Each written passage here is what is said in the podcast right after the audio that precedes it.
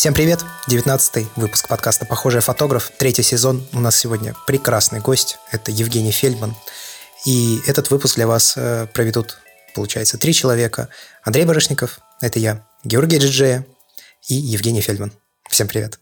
Привет! Привет, привет! Мы собрались здесь для того, чтобы поговорить вообще о конкурсах World Press Photo в частности. Он вот на днях подвел свои итоги, закончился.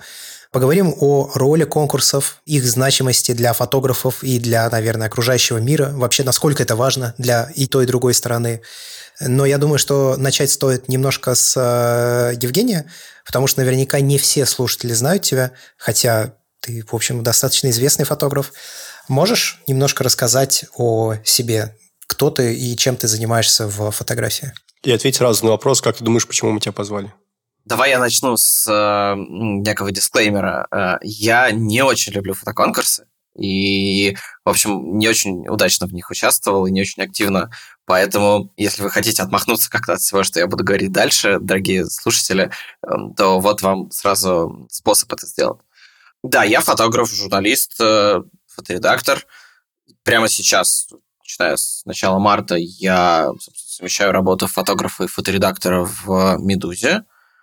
До этого пять лет я работал как независимый фотограф, фрилансер и издавал, помимо журналистской э, фрилансерской работы, а, на какие-то другие издания издавал самоздат свой, посвященный, собственно, документальной фотографии. Наверное, это единственный такой печатный журнал в России, и, в общем, я надеюсь, что мы продолжим ее выпускать. А до этого еще пять лет работал в «Новой газете» в качестве штатного фотографа с, ну, получается, 2010 по 2016 год, не все это время в штате. И, соответственно, ну, в общем, примерно все важные неофициозные события, которые в России случались за последние 10 лет или рядом с Россией, я снимал знаю, кампанию Навального, всякие судебные процессы политические, митинги, протесты, войну на Донбассе, Майдан, в общем, примерно все. А почему мы тебя позвали? Не знаю, к вам вопрос. Не, на самом деле, мне, может быть, есть такое предупреждение. Может быть, я и не прав, но в целом мне кажется, что вся новостная журналистика похожа. И тут вот вся в целом общая туса имеет место. Есть такое, что условно, если победит фотограф какой-нибудь русский или русскоязычный World Press Photo, то с большой вероятностью ты будешь его знать. Я прав? Как сказать, на самом деле? Я вот сейчас подумал, наверное, это касается скорее новостных номинаций. В последние годы среди победителей в других номинациях были и те, кого я не знаю лично. Ну, там появляются новые имена в том числе, да? И новые имена, и просто кто-то, может быть, снимающий в каких-то более таких, эм, не знаю, артовых или художественных, да, немножко жанрах, которые, ну, как-то мне просто не очень близки. Я все же именно фотожурналист с акцентом на журналист, поэтому я скорее работаю через призму содержания. World Press Photo, он и есть же World Press Photo.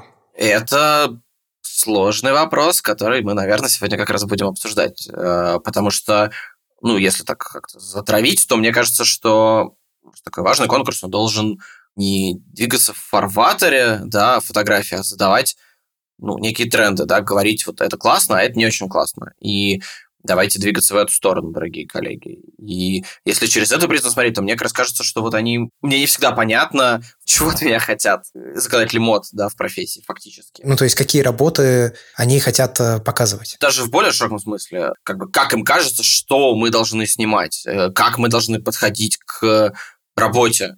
И ну, уже довольно долго мне вот в этом смысле непонятно, что от меня хотят на WordPress фото, и поэтому ну, я в такой, в общем, некоторой прострации. Или, может быть, наоборот, просто, да, чем как бы больше времени идет, тем больше я понимаю, чего я сам хочу снимать, и э, это просто оказывается не совпадающим, может быть, с тем, чего хотят члены жюри.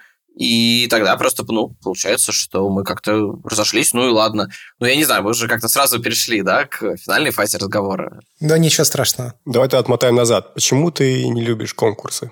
Ну, я не люблю конкурсы, во-первых, потому что я на них не очень успешен а во-вторых, потому что мне кажется, что Поскольку в целом, вот ты говорил, да, что я как э, там, российский фотограф, э, входящий в какую-то тусовку российских фотографов, знаю всех, кто побеждает на конкурсах. Не совсем так, но, естественно, в какой-то степени так. И по большому счету это, ну, просто в каком-то глобальном масштабе относится и к редакторам, фотографам, которые эти конкурсы судят. И в целом мне кажется, что вот есть такое очень сильное центробежное какое-то движение в мировой фотографии, когда, не знаю, весь год редакторы заказывают кому-то съемки, а потом из этих съемок выбирают, кто самый лучший. Что-то здесь не так. Да, я даже не в том смысле, может быть, что это э, конфликт интересов, потому что формально там есть процедуры, которые эти конфликты решают. Но просто есть ощущение, что фокус внимания, который неизбежно рождается, когда вот эм, такая тусовочность происходит в конкурсах, этот фокус становится слишком узким. И, ну, например, российские события, они оказываются в такой довольно забавной полупозиции, потому что, с одной стороны, редакторам не очень понятно, что здесь происходит, это как-то непосредственно их не касается. Ну, типа, окей, какой-нибудь там кадр с протестов Black Lives Matter, им понятно, что здесь происходит. И одновременно с этим Россия недостаточно экзотично, специфично, чтобы оказываться интересной за счет другого вот набора критериев, да, ну, то есть вот мы смотрим на прошлогоднее гран-при э, с фотографией какого-то абсолютно банального митинга в Судане. Ну, то есть там буквально кэпшн, э, типа человек кричит слоганы на митинге. Окей. Ну, как бы стандартная ситуация на любом митинге. Да. Но дальше, типа, это Судан. Ой, ну раз Судан, вот они митингуют, ну хорошо, они совсем не похожи на нас, их волнуют какие-то совсем не похожие на нас проблемы, поэтому давайте выберем этот кадр. Ну, короче, вот я как человек, который ждет какого-то ну, как просто сказать, гайденс, да, какого-то... Направления. Ну, рекомендации, да, ну, как бы вдохновение, может быть, чтобы мне сказали, чувак, вот смотри, какую классную длинную историю снял Джон Стонмайер в 2014 году. Я тогда, в общем, ну, практически только начинал, да, я 4-5 лет к тому моменту занимался фотографией. Вот фотография Стонмайера с беженцами, стоящими на пляже, только-только переплывшими Средиземное море, наверное, да, и пытающимися поймать сигнал телефонов в такой абсолютной э, темноте. Гениальный кадр. И он как раз, ну, меня научил искать длинные истории, искать какие-то специфичные в них штуки, искать какие-то очень нюансные штуки. Я не говорю, что я как Станмайер, конечно, нет. Но это было вдохновением двигаться в какую-то сторону. А какой вывод я могу сделать из фотографии митинга в Судане? Что мне нужно ехать в Судан снимать митинги, или что мне нужно снимать митинги как-то более пафосно? Ну, как-то мне непонятно. Хорошо. Э, WordPress фото мы покритиковали. Э, может быть, кого-то похвалим? А давай я с козырей зайду, про похвалим. И вообще неожиданно скажу. Вот ты знаешь, лет пять назад еще, это долго длилось, лет пять назад, по-моему, закончилось, был, например, конкурс «Беларусь пресс-фото» хочу сказать, что просто преклоняюсь перед белорусскими друзьями и коллегами, да, которые, ну, в общем, 10 лет, как минимум, последние работают в условиях просто грандиозного жесточайшего прессинга в, общем, небольшой стране. И, тем не менее, за счет в том числе этого конкурса поддерживали локальную школу, которая на маленьком масштабе материала, да, а, белорусские фотографы, белорусские события, потрясающие совершенно работы показывала год за годом. Вот мне кажется, что, может быть, какая-то такая локальная логика, она в случае конкурсов работает лучше, потому что белорусский молодой фотограф смотрит на, не знаю, победившие фотографии Гудзилина и думает, ага, понятно, вот я буду пытаться сделать что-то такое, пытаться искать такие сюжеты. Я, может быть, фантазирую, но вот то, что сменилось в Беларуси поколение, и совершенно другие люди сейчас снимают. Мы вот на «Медузе» две недели назад выпускали историю, 13 фотографов рассказали про то, что они снимают сейчас, когда кончились протесты, когда жесткий прессинг, что они сейчас чувствуют, когда там, многим пришлось эмигрировать, многим пришлось отказаться от имени и публиковаться под псевдонимом и так далее. И я вижу, что сменилось поколение. Те люди, кого я смотрел в подборках этого конкурса, например, в 2012 или 2013 году, они уже большей частью не снимают. Появились новые имена, не знаю, Васюкович, Голубович, э, Бужан вот только что WordPress фото выиграла, да, и в Беларуси, как мне кажется, в том числе и за счет конкурса того, поддерживается школа, поддерживается, ну, фокус фотограферского комьюнити на том, как, что мы снимаем, как белорусские фотографы. И, ну, вот WordPress фото эту функцию в глобальном смысле, мне кажется, совсем перестал выполнять. Я поэтому вот скорее э, локальные примеры хочу здесь показать. А если из глобальных? Ну вот э, часто вместе с WordPress фото я вспоминаю про Пулитцеровскую, например, премию. Ее трендсеттерская роль до сих пор актуальна? С Пулитцеровской премией довольно забавная штука, потому что, мне кажется, в таком, знаешь, э, в расхожих разговорах я вспоминаю даже чаще. Ну, типа, ты снял какой-нибудь кадр классный с протеста в Москве, и тебе пишут, типа, ох, вот это на Пулитцера. Но Пулицер — это конкурс, в котором участвуют только американские медиа. Это почему-то не очень известно широкой аудитории, но, опять же, это все же локальный конкурс. И как и, например, в каком-то смысле Picture of the Year, который, по-моему, университет Миссури проводит, в котором, ну, например, в год американских выборов делают отдельную номинацию, посвященную, собственно, фотографиям про американские политические кампании. Поэтому, ну, опять же, вот э, Пулюсеровская премия в глобальном смысле все же ну, не может, мне кажется, конкурировать с WordPress фото. Тут скорее можно смотреть на какие-нибудь, не знаю, Sony или в каком-то смысле тот же ПАИ. А ПАИ это что такое? Расшифруй, пожалуйста. Picture of the Year. Его по-разному называют. Там просто он POI крупными буквами и I маленькая. Вот. Ну, собственно, этот самый конкурс PAI.org. Сайт у них P-O-Y-I. Ну, опять же, короче говоря, мне кажется, что нету... Ну, я вот сейчас не вижу какого-то конкурса, на который можно было посмотреть, вот в смысле какого-то гайденса. Ну и опять же, а что же вы не вспоминаете конкурс Стенина, если мы говорим про международные конкурсы? Для того тебя и позвали. Ты не смог ответить, почему тебя позвали. А видишь, все-таки смог. Чтобы я вспомнил конкурс Стенина? Ну, окей. Ну, без Дмитрия Киселева фотоконкурсы маловозможно, это правда. Ты упомянул э, несколько раз э, термин «белорусская школа фотографии» и вообще локальная школа фотографии. Как ты считаешь, э, существует ли российская школа фотографии? Если да, то какая она? Думаю, что скорее нет. Почему есть белорусская, есть украинская, есть чешская, польская? Ну, честно говоря, про украинскую, к сожалению, я бы тоже бы спорил. Вот мы сейчас пытались найти каких-то фотографов, которые снимали бы документальные классные истории про Донбасс за последние несколько лет. И, к сожалению, этих историй 10 раз меньше, чем историй белорусов, снятых про даже не про протесты, а как бы вокруг протестов за последние три месяца. Да, ну кто-то ушел из профессии в Украине. Рома Пилипей уехал в Китай и работает там э, с обкором ЕПА, например, в том числе и в Ухане. Кто-то перестал быть журналистом в смысле вот, хоть какой-то нейтральности в отношении к войне. Кто-то ушел в коммерческую фотографию. Ну, то есть, вот у меня, к сожалению, есть как раз ощущение, что безусловно, какой-то огромный ресурс внимания и денег и так далее, конкурсов, который был у украинских фотографов в 2014-2015 году, он вот как раз к формированию какой-то среды не очень привел. Ну, то есть, опять же, мы очень хотим найти историю, какую-то глобальную в украинском масштабе историю про ПТСР у солдат. Ну, например. ПТСР – это посттравматический синдром, да? Да-да-да. Ну, вот сколько там Нина Берман снимала в проиракскую войну не на фронте условно говоря. Ну вот, казалось бы, война в Украине идет стухая и разгораясь 7 лет. Но вот таких вот историй про цену этой войны для общества в разном проявлении. Вот мы пытались найти и пока почти не нашли. У нас есть там какие-то наметки, но вот ощущение, что много всего как бы производится, варится, и вот можно тыкнуть и найти много чего-то разного. У нас совершенно нету. Хотя, ну, мы две недели ресерчили сейчас. С русской фотографией, да. Да. А у русской фотографии, мне кажется, что ну, довольно очевидные проблемы. С одной стороны, вредит очень существование, ну, просто за счет размера советской школы. Кто-то сумел переучиться, Саша Земличенко, да, вот человек работал в журнале «Советский Союз» в 86 году, а в 89-м уже работал в Shaded Press, осознав, ну, другие стандарты, необходимость отказаться от э, использования постановки и, и так далее. Но огромное количество фотографов, подавляющее большинство фотографов, ну, искренне не, не понимает какие-то ну, новые стандарты, да, которые пришли в тот момент, когда ну, как бы российская фотография стала частью какой-то глобальной, да, не, частью пропаганды там, газеты «Правда», а частью ну, должна была, по идее, начать существовать по каким-то нами общепринятым правилам. Не снимать постановку, не вмешиваться в кадр, ну и так далее. И мне кажется, что даже, хотя сейчас, конечно, меняется поколение, но все равно вот э, во многих институтах журналистских, не знаю, газете «Известия», в которых свои фотографы, своя какая-то логика с фотографиями появилась еще тогда, да, еще до перестройки,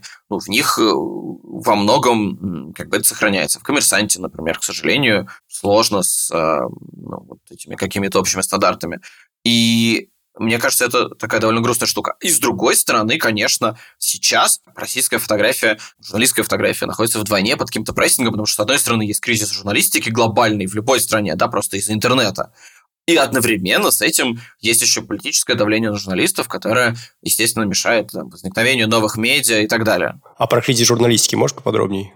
Что ты имеешь в виду под из-за интернета кризис журналистики? Что ты имеешь в виду под этим? Ну, кризис монетизации, кризис э, количества ресурсов. А финансовый? Ну, в первую очередь, да, э, кризис аудитории. Ну, мой любимый пример в 120-тысячном городе Сидер Рэпидс, это второй по размеру город Айва, есть газета. В этой газете столько же штатных фотографов, сколько в газете «Ведомости». И при этом там такой же жесточайший кризис, просто относительно намного более высокой базы. А у нас этот кризис относительно того, что еще и вырасти ничего не успело за 90. Относительно ноля, в общем. Ну да. Я просто хотел еще это в контексте, как раз-таки, думал, я это увижу с тем, что WordPress фото уже не тот. Вот как-то сквозит в твоих словах именно такая позиция. И я бы хотел по этому поводу спросить, как ли ты связываешь современное развитие медиа, как то, что мы стали иначе относиться к фотографии в целом, и в целом перемены в обществе с тем, что WordPress фото больше нас не учит снимать. Давай все же вернемся к э, дисклеймеру. Вполне может быть, что это он нас не учат снимать, потому что мы уже старые, закостенелые. Понимаешь, если мы говорим, что вот мои 23 WordPress фото был тот, а в мои 30 не тот, может быть, это со мной изменения произошли. Ну, здесь есть много э, компонентов, да, знаешь, как вот если мы луковицу начнем разделять, ну, вот, условно говоря, на слои, да, WordPress фото зачем-то стал выкладывать все не в один день, а вот сейчас практически в три, да, сначала они показывали просто наборы тех, кто как бы то ли победил, то ли не победил, потом они объявляют, кто занял первые места в историях, а потом показывают гран-при. Мне кажется, что все это просто чисто, ну, какой-то медийной точки зрения размывает очень сильно фокус, потому что, ну вот в этом году, например, по-моему, совершенно поразительная история приключилась, да, вот если мы смотрим на шесть фотографий, которые были номинированы на Гран-при, как бы, их никто не заставлял э, вообще показывать эти номинации, ну, то есть, там, три года назад не было такой процедуры, они зачем-то вот сейчас решили это делать. Победителю Гран-при этого года у меня, например, нет никаких вопросов. Но поразительно, что в принципе сложилась такая конфигурация, что шесть фотографий в 2020 году, претендующие на Гран-при фото, это Первая фотография, где мужчина и женщина спорят э, вокруг вопросов БЛМ. Фотография из войны в Нагорном Карабахе. Фотография, ну вот, собственно, победившая, где обнимаются родные, разделенные коронавирусом. Фотография про трансгендерный переход, снятая в Петербурге. Фотография про сранчу в Африке. И фотографию э, раненого человека после взрыва в порту Берута. Ну, я как бы все понимаю, но в 2020 году было одно событие.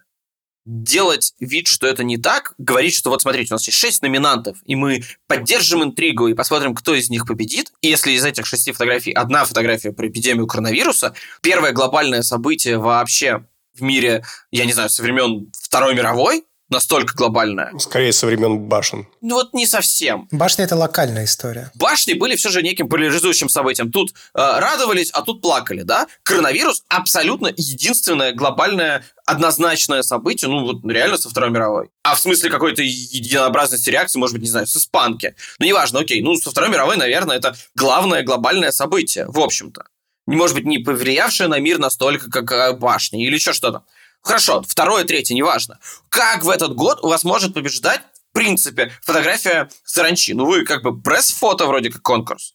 И когда нам показывают эти шесть номинантов, ну, к процедурам, по которым эти шесть номинантов, в принципе, оказались в этом месте – у меня есть вопросы. То есть должно было быть шесть фотографий, посвященных ковиду? Но нет, э, я так понял, что их могло быть не шесть.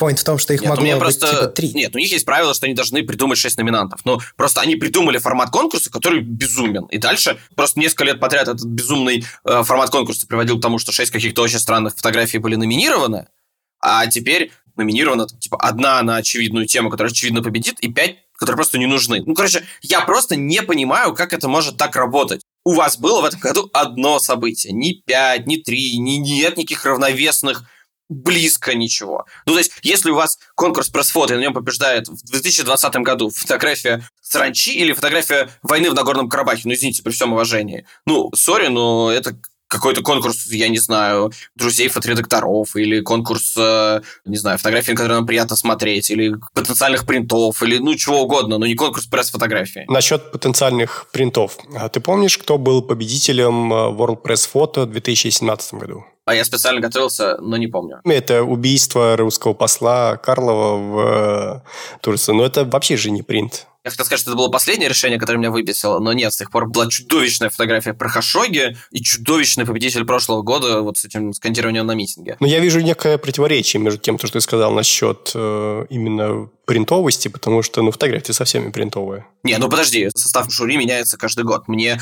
решение в 2017 году кажется тоже спорным, но по другой причине, я могу рассказать. Почему? Потому что это спот-фотография. Это, по-моему, очень редкий случай, когда они из News вытащили фотографию в Гран-при. А что такое спот-фотография? Ну, смотри, там есть две новостные категории. Э, непосредственно новостные. Есть General News, это, ну, типа, общая новость, не знаю, протесты БЛМ или война в Карабахе или коронавирус. А есть Spot News, что-то где-то взорвалось. И вот за последние, ну, там, 10-15 лет News, короткие события, очень редко вытягивались в Гран-при, насколько я понимаю. А, вытягивались беженцы, вытягивались портрет э, афганской беженки и так далее. Ну, какие-то более сложные штуки. Иногда спорные, иногда очень спорные. Но все же не совсем спот, не совсем сиюминутное событие. Спот – это типа фотография с места, да, буквально? Да, да, да, да. Ну, то есть, вот смотри, в моей логике, окей, вот фотограф, который снял фотографию с убийством посла, очень круто сработал. Он, я так понимаю, совсем не вот новостной фотограф, он пришел снимать открытие выставки, там началась стрельба, и он снял классную картинку. Вообще вопроса нет. Мне кажется, тут надо будет э, сделать красивую врезку с э, тем, что Юра Белят говорил, когда он был у нас в гостях, как раз про эту же фотографию. Потому что ему-то как раз показалось это вполне очевидным, почему эта фотография выиграла WordPress фото.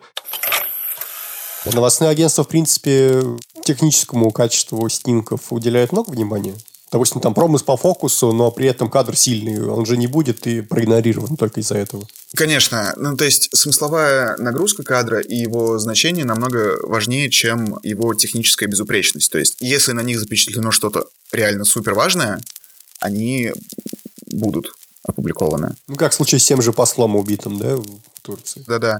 На фотоагентствах, если зайти, там можно увидеть, например, если там какой-нибудь где-то происходит шутинг, там, да, ночью или еще какая-нибудь хрень, и там кадр снятый, не знаю, на ISO 3 миллиона, весь в диком шуме, размером тысяча по длинной, весь в зерне, в пикселях и вот в этом вот во всем, но все равно он стоит в агентской ленте, потому что это эксклюзив и потому что это важное событие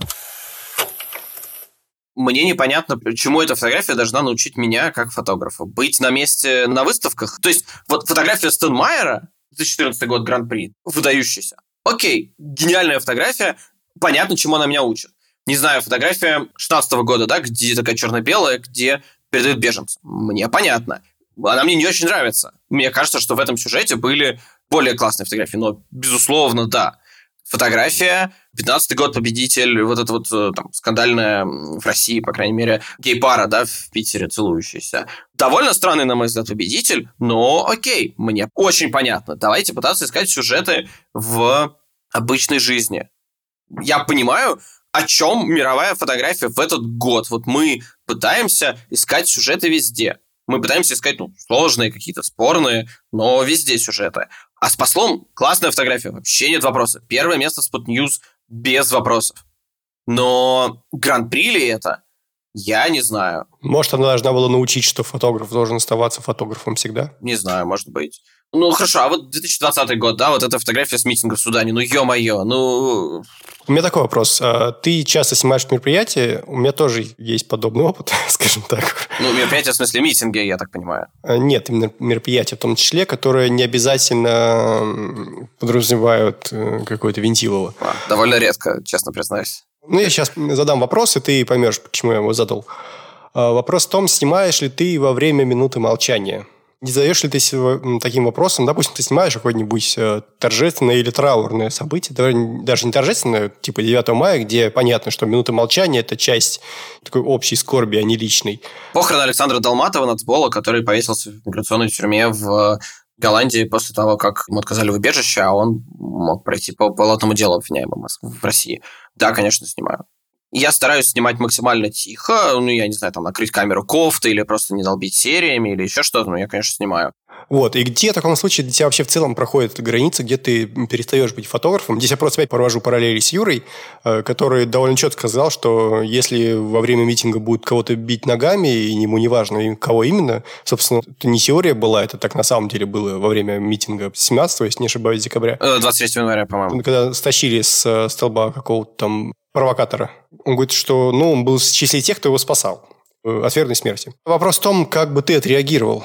Я много раз отвечал на этот вопрос. Э, мне кажется, что границы проходят по, во-первых, прямой угрозе жизни и здоровью чему-то, а во-вторых, по тому, если ну, необходимость помогать. В смысле, единственный ли я, кто может помочь? А если тебе угрожает опасность, как в случае с убийцей Карлова?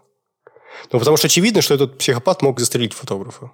И это было напрашивающееся, скажем так. Слушай, ну мне кажется, это такие штучные сюжеты и ситуации, что как бы я могу тебе сейчас что угодно ответить, но на практике я не знаю, как я... Не знаешь, как ты отреагировал, ну, потому что ты не был в такой ситуации. Слушай, ну вот, например, я был в Беларуси прошлым летом, и уже в такой более-менее мирной фазе, и там, значит, такой мирный митинг идет, марш, и выкатывается к э, стеле, вот где недели раньше первый мирный митинг собирался, а там стоят солдаты с э, автоматами причем солдатики какие-то. И к ним вот выкатывается эта огромная толпа. И, естественно, в первых рядах начинают, ах, вы пидасы, вы ОМОН, а, значит, нас тут убивали на Крестина, вы, небось. Ну, я и несколько других коллег, мы перестали снимать и начали какую-то полосу там, безопасности пытаться делать. Ну, типа, горячие головы просили отойти, просили там людей как-то... Ну, потому что как бы иначе реально, не знаю, с любой могло все закончиться. По поводу конкурсов. А как ты относишься к лобби? К чему?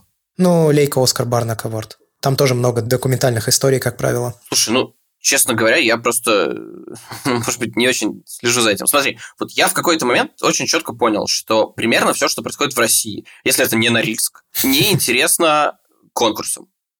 Ну, не знаю, слушай, вот у меня была история про компанию Навального, да, в 2017 году. Я ее зарядил, ну, вот везде, куда можно было. И смотрел, например, судейство как раз этого самого ПОИ в Миссурском университете. Ну, понимаешь, там, типа, фотографии, не знаю, 10, наверное, 15, 12, наверное, ну, неважно.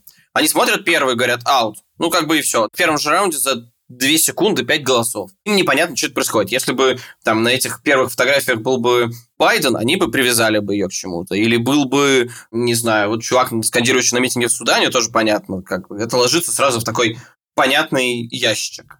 А Россия, как мне кажется, принципиально неинтересна. По крайней мере, то, что я снимаю. События в России. Можно поехать снимать на Норильск. Ну, все российские фотографы едут снимать на Норильск, и это, типа, классная конкурсная серия. Окей. Справедливо ли это по отношению, не знаю, к Якутску?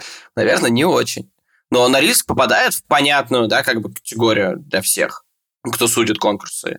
Якутск уже, условно говоря, нет. Или, я не знаю, Сахалин. Вот почему Олег Климов снимает гениально Сахалин, да, но это никому там не интересно. Ну, потому что это не Норильск, это все же не настолько экзотично. Ну, то есть, либо знакомые имена, либо какие-то истории, которые понятны всем, либо получается что-то очень экзотическое, что сильно выбивается из визуального ряда и вообще того, что ты привык видеть и слышать, и читать, и знать вообще. Это же абсолютно понятная история. Ты открываешь главную Нью-Йорк Таймс. Ты на какие материалы кликнешь? Скорее всего, это будет либо что-то про Америку, что понятно о чем, и важно тебе, понятно почему. Или это будет что-то про Гонконг, такое, как бы, да, уже типа, специфическое для тебя. Но вряд ли это будет иногда классный текст о, не знаю, внутренней политике в Исландии. Ну, опять же, в России есть еще какая-то очень странная такая странная призма, через которую смотрят на то, что происходит в России. Почему-то вот они на Западе все очень знают, как бы, и любят, ну, как героя Путина, да, но как бы совершенно не понимают, что вообще здесь происходит в целом. Ну, то есть, я много раз видел тоже там какие-нибудь судейства по И, где какую-нибудь, знаешь, банальнейшую фотографию, там, типа, Путин в снегу возлагает цветы на 9 мая, ну, что-то вот реально такого типа, выходит какой-нибудь второй, третий раунд, типа, ах, какой портрет, окей. Это вот, типа, понятный антигерой, да? И как герой, ну, по модулю, да, если мы возьмем, он как бы им понятен. Все остальное, что тут происходит, даже Riot на пике, все равно оставались слишком какими-то значит, требующими нюансов. Ну, то есть вот про Путина все понятно им, а про кого угодно остального, ну, как-то вот нет. Ну, даже над Навальный тот же самый, как пример.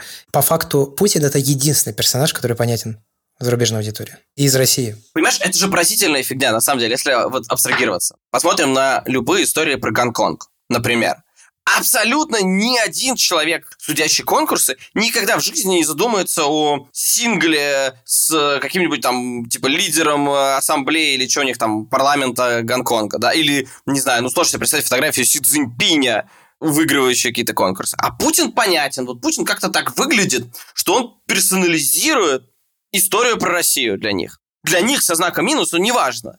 А все остальное нет, все остальное не считывается, все остальное непонятно. Ну вот это какой-то такой, по-моему, поразительный совершенно парадокс, очень интересно. Одна из самых частых претензий, эм, которые предъявляют WordPress Photo, заключается в том, что там все время боль и страдания, и типа кто красивее сфотографировал страдания, тот и победил. У меня сразу два вопроса. Во-первых, так ли это? А во-вторых, боль и страдания, может быть, дело в том, что мы, в принципе, просто испытываем э, более сильные эмоции, никогда не негативные, чем какие-нибудь позитивные. И это нормально, что боль и страдания – это то, что привлекает больше внимания. Потому что э, что-то хорошее – это не событие, а что-то плохое – это событие. Ну, да, во-первых, конечно, мне кажется, что, в принципе, журналистика, она все же про проблематику какую-то и подразумевает, ну, некое взаимодействие с плохими событиями. Знаешь, я для себя это формулирую как вот я 10 лет стараюсь максимально, ну, как бы ярко снять э, то, что вообще быть не должно, по идее. Я снимаю политический процесс, не знаю, арестовывают журналисток из Докса. Вот у меня получился классный портрет Аллы Гутниковой, одной из обвиняемых. Ой, какой я молодец. Но как бы вообще лучше бы не было бы этого события, не было бы этой несчастной Аллы Гутниковой в суде и так далее. Это такой очевидный парадокс. В контексте WordPress фото, ну, опять же, смотри, во-первых, с одной стороны, опять же, жюри каждый раз разное. И если посмотреть на победителей последних 5-6 лет, ну, именно каких-то вот, э, знаешь, таких вошедших в фразеологизмы, там, не знаю, расчлененных трупов э, африканских детей, ну, победителях особо нету. Есть вот суданский митинг, горящий венесуэльский протестующий, посол, коронавирус сейчас. А, и чудовищная фотография про Хашоги, про этого охранника посольства, закрывающего ворота. Окей. Вот уж события, так события. И на самом деле, вот каких-то жестких фотографий, я так прям на скидку не вспомню, по-моему, 2013 год, вот эти вот, э, это же такая, ну, довольно, не знаю, трагикомичная история про, по-моему, в Палестине снятый кадр, где несут э, тело погибшего ребенка, но при этом как бы этот кадр там, сняли очень много фотографов, потому что они этого ребенка там типа таскали несколько кругов по этим кварталам, и как бы, ну, такая прям явная, конечно, показуха, да, как бы явная попытка показать что-то на камеру попасть в WordPress фото? Ну, не WordPress фото, я не думаю, что палестинцы думают этими терминами, а попасть, типа, в камеры, чтобы... Ну, Максимальный охват. Ну да. Но одновременно с этим, например, вот в прошлом году победила дико, я не устану это повторять, фотография с э, скандирующим слоганы м, протестующим в Судане. Но там же среди шести номинантов была, например, гениальная совершенно фотография, по-моему, из Сирии, где у больничной койки стоит женщина и смотрит так немножко в сторону, а на больничной койке лежит солдат, э, получивший ожоги лица. Ну, и там, наверное, она, может быть, чуть-чуть проигрывает, потому что она, ну, ей для полноты нужен кэпшн, и это тоже там отдельный вопрос фотографии и конкурсной фотографии, да, насколько вот э, нужно учитывать кэпшн. Контекст должен быть ясен из самого симка, да. Да. Но там история о том, что вот, значит, они пара, он воюет, он потерял лицо, и она теперь не может заставить себя на него посмотреть. Если мы занимаемся журналистикой, рассказываем какие-то там драматичные истории о человеческой цене каких-то важных историй, то это, безусловно, конечно, главный кадр. Ну, там уж точно лучше, чем скандирующие лозунги суданец, при всем к нему уважении. Она очень сильно персонализированная, да. Может, там тоже кэпшн. Но это действительно про людей. Ну, это охренительная история, просто охренительная история. И мне кажется, опять же, я, может быть, стал старый, закостенелый и просто хочу, чтобы все было так, как я это вижу. Но вот мне кажется, что документальная фотография, конечно, про это. И ну, моя фотография, я надеюсь, там в какой-то степени она про это. И мне очень странно, когда я вижу, как рядом с этим побеждает, значит, суданец. При всем уважении.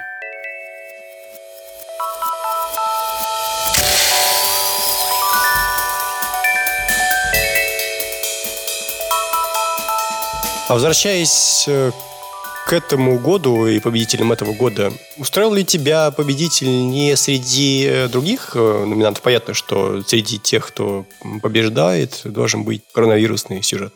А были ли другие сюжеты, связанные с коронавирусом, которые были бы для тебя, скажем так, более предпочтительны который ты бы хотел посмотреть на этот кадр, типа, вот глядя на этот кадр, я хочу там, снять, кажется, свой следующий кадр лучше, чем снимал раньше. Ну, конкретно про коронавирус, наверное, нет, потому что здесь такая довольно смешная, ну, как смешная, грустная операция, в общем, потому что, ну, я бы очень хотел бы снимать что-то про коронавирус, но, к сожалению, меня просто не пускают в Москве это делать. Ну, речь не о тебе непосредственно. Может быть, были какие-то другие кадры про коронавирус, которые ты запомнил лучше, чем этот? Ну, я этот не видел, когда появился, да, в течение года, но он не вызывает у меня особо вопросов. Ну, есть вот э, почему-то вот российские коллеги мои много это обсуждали, были уверены, что среди победителей будет фотография Ильи Питалева, где священник вот в этом э, защитном костюме, и женщина совершает причастие, прикладываясь к ну, вот этой вот его руке в защитном костюме. Ну, конечно, сильная фотография. Но мне кажется, это такой как раз э, вот ультралокальный сюжет э, российский, который в целом ну, вот не очень, мне казался, сразу выигрышным. Была серия, которая, по-моему, General News выстрелила второе место в синглах General News э, с телом в Индонезии снятая, довольно сильная. Но в целом, понимаешь, вот я как-то весь год про это думал, пытаясь прикинуть, что я увижу на WordPress фото. И это, конечно, интересная штука, потому что, понятно, да, все мировые фотографы снимают, и при этом ну, есть не очень много ну, каких-то как бы конфигураций того, что можно снять. Подожди, про коронавирус вполне себе гениальная, по-моему, история, которая второе место в General News заняла Роланда Шмидта про людей, разделенных закрытыми границами между Швейцарией и Германией. Абсолютно локальная, абсолютно не погружающая нас в какой-то вот э, больничный ад, но при этом, конечно, очень глубокая, очень красивая, очень такая как мне кажется, стильная. И, ну вот опять же, про поиск чего-то дальше поверхности. Понимаешь, то, чего мне бы хотелось бы видеть в мировой фотографии. По-моему, классная история. Ну, честно говоря, ничем мне не запомнилось, вот, которая третье место взяла про французскую пандемию. Но в течение года... Ну, слушай, была, например, в, по-моему, в Vanity Fair классная серия Сини, не хочу врать, в апреле где-то про опустевшие итальянские города, и там с больницами, и не с больницами. Довольно красивая серия. Но опять же, понимаешь, парадоксально, поскольку это глобальная история, например, была же выдающийся был фичер у Нью-Йорк Таймс Great Emptiness, или как-то так, э, Великая пустота, про опустевшие города, где они всех своих фотографов, с кем они сотрудничают, от Сережа Пономарева в Москве до, я не знаю, по Лима там участвовал из Бразилии, да, заосайнили вот снимать какие-то сюжеты про их опустевший город. Это классная серия. Просто понятно, что она как бы заведомо не конкурсная, потому что все же ну, коллективная. И я не уверен, что это можно было снять персонально. У меня к вам есть вопрос э, по поводу серии «Сахавуд» о якутском Голливуде.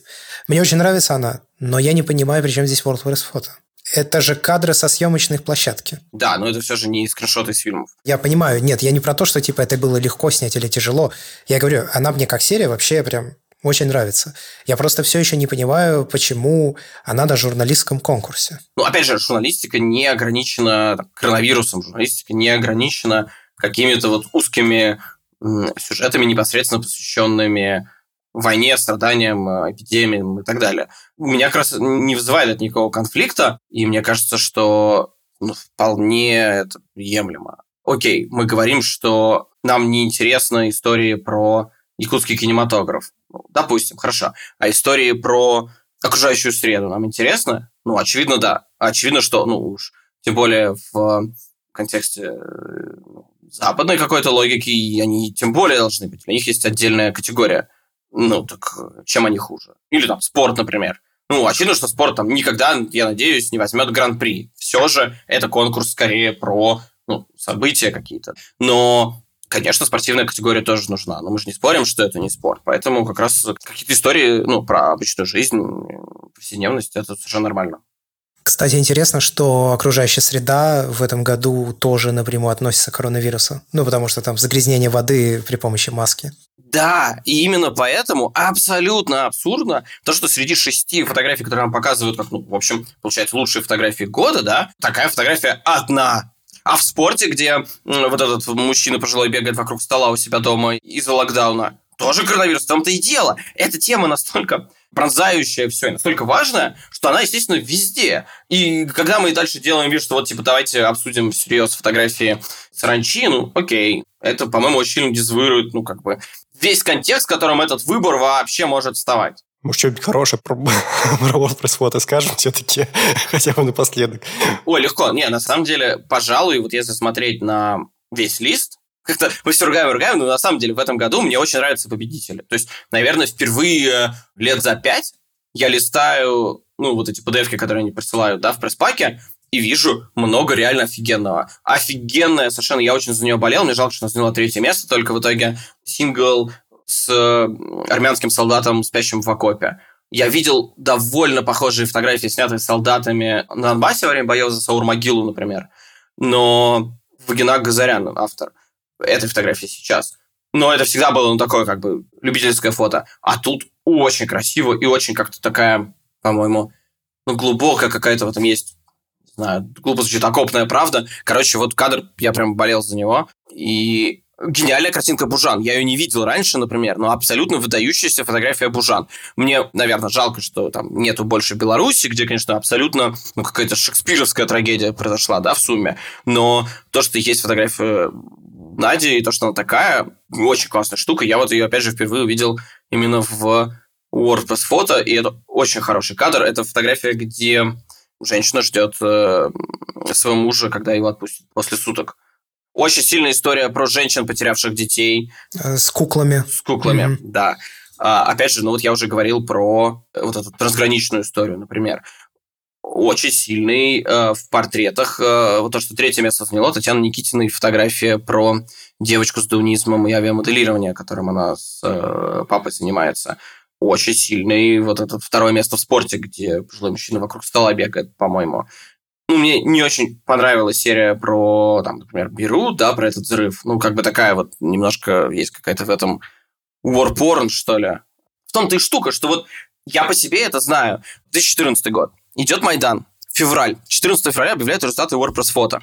Я там что-то подавал, но как бы было понятно, что ничего не выиграет. Ну, просто мне был стимул собрать историю. Но я был в Киеве, и там третий-четвертый месяц Майдана вот за неделю до стрельбы. И я помню, как мы с коллегами с телефонов открываем этот сайт там, в полдень 14 февраля, когда он падает, естественно, у всех, а мы еще в этот момент находимся на марше самообороны Майдана по направлению к генпрокуратуре, и там, значит, тоже такое напряжение, уже такой довольно был военизированный Майдан, там эти все, значит, какие-то у них были отряды, десятки, касках все, но при этом, ну, ничего непосредственно не происходит. Но напряжение вот прям чувствуется. И мы в этой толпе, значит, листаем, что же там выиграло, и, по-моему, ничего из Украины не было, но тем не менее. И я помню, насколько это было для меня важным моментом. Это был, ну, вот буквально такой, знаешь, гайд, на что смотреть, что искать, на чем фокусироваться дополнительно. На что акцентировать внимание, да, свое собственное внимание. Да. И Поэтому, даже при том, что я нахожусь внутри профессии, я стараюсь следить за тем, что где выходит, естественно, ну, на такой конкурс присылается, ну, вроде как все. И я надеюсь увидеть э, ну, много чего-то нового интересного. Да, ну и опять же, вот если говорить про прошлые фотографии, ну, например, была же гениальная фотография Берехулака из Нью-Йорк Таймса про м, вот эту филиппинскую компанию по бессудным убийствам якобы обвиненных э, в наркотиках. Там президент Дутерте или Дуэрте, как его, развил целую кампанию, и там они убили сотни человек, и у Берехулака была там, гениальная серия, выдающаяся совершенно фотография, которая была в номинантах, например, и проиграла. А выиграл в тот год, по-моему, как раз вот этот кадр про Кашоги с закрытием этих ворот у посольства. Ну, короче, я к тому, что все равно ты открываешь там PDF-ку или сайт и видишь много ориентиров. И поэтому тем обиднее, когда там вот внутренняя логика, ну, с моей точки зрения, немножко сбивается. Как раз вот ну, мне не нравится, например, Warporn, но я ничего против не имею каких-то вот там человеческих сюжетов про войну, как, например, вот с этой сирийской прошлогодней карточкой, да. Но именно потому, что это настолько важная точка, хочется, конечно, чтобы там все было понятно, последовательно, разумно, осмысленно, стратегично. Может быть, это заведомо невозможное что-то.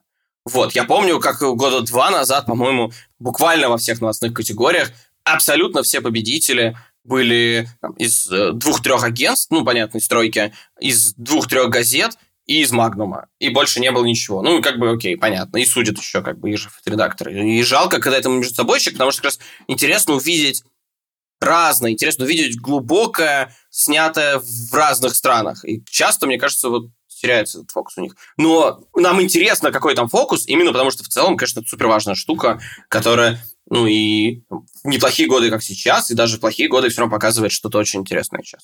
Я вспомнил Пономарева, который выиграл фотографию с сирийскими беженцами. Правда, по-моему, не WordPress фото как раз Пулицер, да? Он, по-моему, для New York Times снимал это. Он выиграл в тот год и Пулицера, и WordPress фото. Там на WordPress фото у него была, если я не путаю, серия авторская, которая заняла то ли первое, то ли второе место. Ну, просто несколько лет выигрывал WordPress фото, два или три раза. Ну, я про ту фотографию, где на лодке сирийские беженцы причаливают, и он спереди снял. Это разные истории, по-моему. Ну, неважно. В общем, несколько лет он выиграл, у него же перед этим еще была история про сирийскую войну, которая тоже выиграла. А Пулицера он выиграл в... Там была такой совместная подача, как раз, собственно, в чем разница между Пулицером и WordPress фото. С Пулицером это была совместная подача Нью-Йорк Таймса. Сборная история. Там было много авторов. И когда его спрашивали, в чем вообще секрет, как победить э, такой престижной премии, он говорит, все снимали это, у меня просто кадр получился техничней. И вот про что я хотел спросить. Насколько вообще, э, на твой взгляд, это важно? Насколько то, как композиционно удачно ты попал? Там же часто не до того, чтобы всех проставить, естественно, же документальные фотографии. Насколько сильно зависит э, чисто технические такие вот вещи? То есть, насколько кадр удался с технической точки зрения? Если вспомнить тех же беженцев, которые пытаются сигнал поймать, она же очень технически снята. То есть там прям он снял-то качественно. И у меня в связи с этим вопрос, это год от года меняется как-то, или эм, на это просто всегда смотрят и при прочих равных просто выберут ту фотографию, которая э, там, по золотому сечению лучше расставлена? Ну, слушай, у меня нет здесь никакого там внутреннего знания, но насколько я это представляю себе, ну, условно говоря, у тебя в фотографии всегда есть содержание и форма. И в случае WordPress фото, ну, просто как бы и то, и то должно быть достаточно высоким. Ну, я не знаю, условно говоря, 7 баллов по 10-бальной шкале. А дальше уже как сложится. Ну, вот опять же, это тоже вопрос. Ну, может быть, я не прав. Вот я когда говорю, что в 2020 году побеждать э, должен коронавирус. Может быть, я не прав, да? Может быть, мы должны судить не новости, а красоту исполнения. Вот э, 6-0 за артистизм или 6-0 за содержание. Вот смотри, наверное, у меня такое раздражение вызывает набор номинантов в этом году, потому что я как раз привык за много лет, что российские события, украинские события, белорусские события неинтересны там. То есть, как новости, они просто настолько непонятны, что они заведомо не рассматриваются. И тогда поэтому в этой же логике, которую, как мне кажется, нам показала за последние много лет WordPress фото, в этой же логике очевидно, что в этом году была одна новость, и она должна быть везде. Но можно зайти попробовать и с другой стороны, типа, как найти еще что-то, кроме этой новости в этом году. Вот поэтому я как раз говорю, что, может быть, они вообще должны смотреть на какую-то абстрактную эстетику, а не важность. Ну, это журналистский конкурс, да. Да. Но это же, на самом деле, если обобщать, это же вопрос не только конкурса. Это в целом вопрос достаточно важный для профессии. Ну вот, например, да, там в российской фотографии очень принят довольно странный такой пуризм. Типа, мы снимаем, мы не пишем, мы не умеем писать, мы считаем, что если хорошую фотографию нужно как-то объяснять капшеном, или тем более, не дай бог, писать не текст, то все, это значит, что фотографу ничего не получилось. Мне кажется, что глобально ну, немножко по-другому к этому принято относиться. Но это устаревший, мне кажется, какой-то подход, да? Да, ну вот слушай, у меня были случаи, когда я сидел на портфолио ревью, и ко мне приходят люди, у которых есть офигенная история, ну просто очень статичная, в которой есть, ну, один, ну, два, ну, три кадра максимум. И я говорю, офигенная история, напишите к ней текст, вы же умеете. Девушка говорит, да, умею, но мне вот все предыдущие ревьюеры сказали, что это значит ничего не получилось, и нужно как-то снимать. Если я не могу снять, значит нет истории. Я просто к тому, что вот эти разные компоненты, они в целом, да, как-то сочетаются. Мы решаем, мы что хотим, чтобы превалировало, фотография или текст, содержание или форма, новость или красота фотографии, или, я не знаю, степень ранения ребенка, который выигрывает запечатленного. Ну, условно. Когда только ковид начинался, я у себя в Телеграме писал как раз по поводу того, что я жду от фотографов самого высокого уровня, в которых фантазия получше у меня развита, чего-то помимо того, как люди обнимаются через целлофан, чего-то помимо того, как э, на полках в магазинах вешаются мыши, и чего-то помимо того, что там все ходят в масках. Потому что хотелось следствие э, коронавируса увидеть, потому что как бы мы каждый день видим людей в масках. Подожди, мне кажется, что ты как-то немножко сдвинул ворота так э, сразу в вопросе. Я еще его не задал. Я про преамбулу. Просто банальная съемка про коронавирус – это не про то, как все ходят в маске, а это про то, как все умирают на ИВЛ. И история, классная история про то, как все ходят в масках, я ее, например, так и не увидел, как такую историю моей мечты. Вот, и я как раз о том же хотел сказать. Не так и не увидел крутых историй про то, какие следствия несет коронавирус в нашей жизни, неявные, которые вот ты смотришь на эту фотографию из нормального времени, из 19 года или из 2030, если там, скажем, черная чума не накроет, ты смотришь на эти фотографии, и ты, ага, вот тут что-то не так. И ты сразу видишь, ага, и ты, ты что это был 2020 год, и ты понимаешь, что это было прямым следствием того, что весь мир э, там дистанцировался, масочки носил э, и антисептиком брызгался. В то же время победила в итоге все равно фотографии, где просто люди обнимаются через целлофан. Ну, конечно, на бабочку похоже, но этого хватило, и меня это расстраивает. Блин, ну я, честно говоря, не согласен, потому что мне как раз победившая фотография нравится, и в целом я не очень много видел фотографий с этим сюжетом. Где люди обнимаются через э, преграду? Ну, я фотографии из реанимации видел уж точно порядок больше. Или фотографии с ПЦР-тестами, или фотографии с вакцинацией, или фотографии, не знаю, с пустым метро. Ну, конечно, да. А ты нет?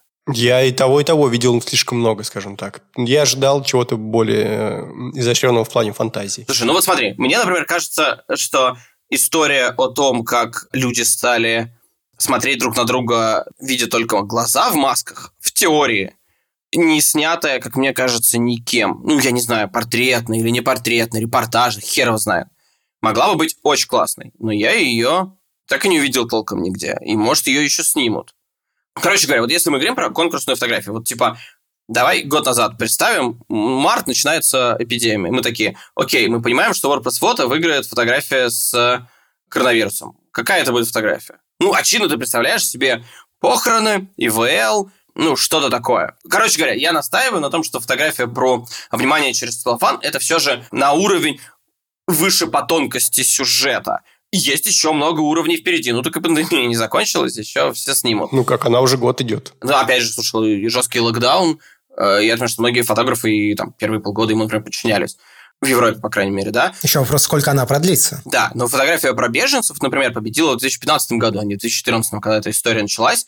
И, кажется, дошла до пика. Но вот Гран-при этот сюжет взял в 15 Ну, то есть, короче, здесь тоже и даже в 16 Есть некий такой, знаешь, лак между тем, как началась глобальная история, и появились какие-то там тонкие повороты сюжета внутри нее. Поэтому здесь я как раз вот не вижу никакого принципиального противоречия мне кажется, что все довольно логично. Но опять же, повторюсь, мне эта фотография вполне нравится. Особенно из тех шести, из которых нам предложили выбирать. Вот уж, знаешь, если бы любая другая победила, я был бы реально возмущен. Поставим обложку этого подкаста фотографию с оранчой. Да-да-да.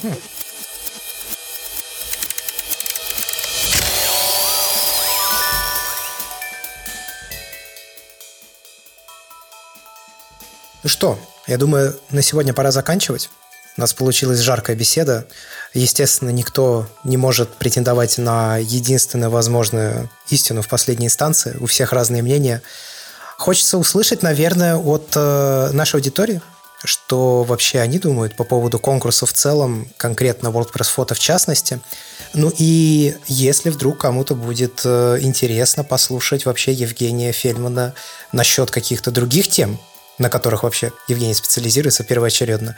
Например, сам издат, да, прекрасная тема, мне кажется, о ней можно очень долго говорить, но это явно не тема сегодняшнего выпуска. Твои работы, которые ты делаешь, э, документальные проекты длинные, у тебя был проект о Навальном, у тебя вот последний, если не ошибаюсь, был проект о людях, которые мигрировали, да? Да, люди, которые уехали из России навсегда, ну или, возможно, навсегда. Ты объездил кучу стран для того, чтобы их отснять, мне кажется, это круто. Я успел это сделать, я закончил проект в феврале прошлого года, за месяц до локдауна. Ну вот, все это очень интересная тема, поэтому, если вдруг кто-то хочет об этом послушать, пишите об этом нам в комментариях. Вы можете писать в Apple подкастах в комментариях, если там будете писать, не забудьте поставить оценку. Можете писать нам на сайте в описании к этому выпуску подкаста подкаста всегда есть ссылка на сайт, на конкретную страницу этого эпизода. Ну и также вы можете подписаться на Евгения в Инстаграме. Куда вообще лучше на тебя подписываться? Инстаграм, Твиттер. В Твиттере я больше пишу, а в Инстаграме больше фотографий. Вот, соответственно, на Инстаграм и Твиттер. Также вы можете подписываться на наш Инстаграм. И у нас тоже есть Твиттер. Мы там анонсируем новые эпизоды. В Инстаграме еще выкладываем фотографии в сторис, ну, репостим, чтобы вы могли вдохновляться, расширять свой кругозор.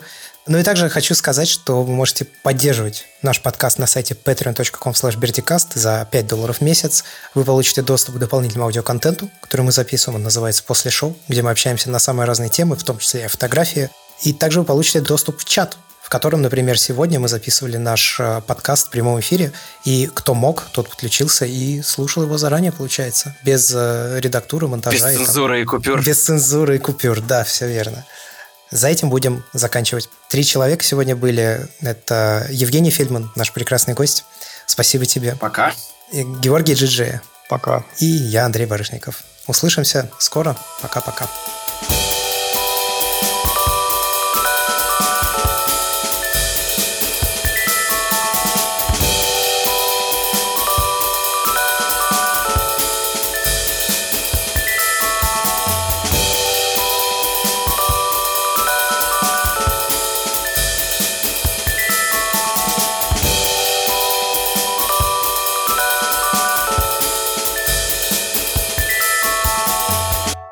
нас что? У нас начался курс стрит-фотографии. Ну, ты это уже понял, я думаю. Э, интересно происходит общение с преподавательницей. Ты отправляешь ей фотографии, она отвечает, дает тебе развернутый ответ, вы что-то обсуждаете. Вот. Ну, короче, на моих снимках она посоветовала, знаешь, чем? Ну, во-первых, исклю... на время курса исключить э, съемки из парков, ну, в общем, деревья, чтобы город был первоочередно. А потом сказала, что не хватает некоторого хаоса и близости в изображениях. Ну, ей, по крайней мере. И предложила